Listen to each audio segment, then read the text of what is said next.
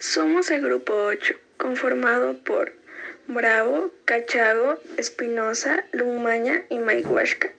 El día de hoy acompáñanos a nuestro primer podcast. En este capítulo vamos a hablar sobre el empirismo y Hume. Su eslogan es, la naturaleza es siempre demasiado fuerte para la teoría. ¿Quién es Hume? Hume es un filósofo burgués inglés, economista e historiador. En filosofía, Hume es un idealista subjetivo, un agnóstico. Según Hume, todo conocimiento procede de la experiencia. Es la única fuente de conocimiento y sin ella no se lograría saber alguno. Bueno, David Hume nació el 7 de mayo de 1711 en Diburgo, Reino Unido y falleció el 25 de agosto de 1776 en Diburgo, Reino Unido. Fue un filósofo e historiador, economista y ensayista escocés. Constituye una de las figuras más importantes de la filosofía occidental y de la ilustración escocesa. Es conocido por un sistema filosófico altamente influyente en el empirismo escepticismo y naturalismo.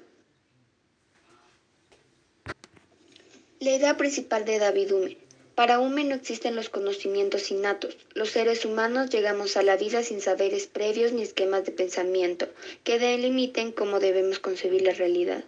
Todo lo que llegamos a saber será gracias a la exposición y a las experiencias. De esta manera David Hume negaba el dogma racionalista de que hay verdades que existen por sí mismas y a las que podríamos tener acceso en cualquier contexto posible, tan solo mediante la razón.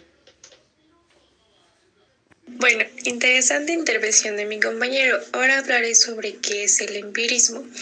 El empirismo es una teoría que enfatiza el papel de la experiencia y la evidencia, especialmente la percepción sensorial, en la formación de ideas y adquisición de conocimiento, sobre la noción de ideas innatas o tradición. En sentido general, se denomina empirismo a toda teoría que considere que la experiencia es el origen del conocimiento, pero no su límite.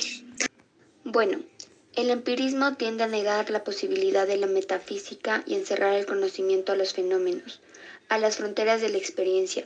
No hay más conocimiento de las cosas y procesos que el que se logra mediante la sensibilidad. La razón no puede tener otra función más que ordenar lógicamente los materiales que los sentidos nos ofrecen. Bueno, tras el siglo XVII su influencia se deja notar tanto en el campo de la filosofía política como en el de la teoría del conocimiento en el primero. El liberalismo de Locke influyó en los ilustrados alentando los principios de las revoluciones americana y francesa. Su división de poderes influyó en el Montesquieu y su y su principio de igualdad impulsó el reconocimiento paulatino de los derechos. Ahora nos despedimos sabiendo que, como empirismo, señalamos al conocimiento que se basa en la experiencia para validarse como tal. La experiencia es la base de todos los conocimientos. Lo que uno ha experimentado, lo ha experimentado. Gracias por su atención. Hasta el próximo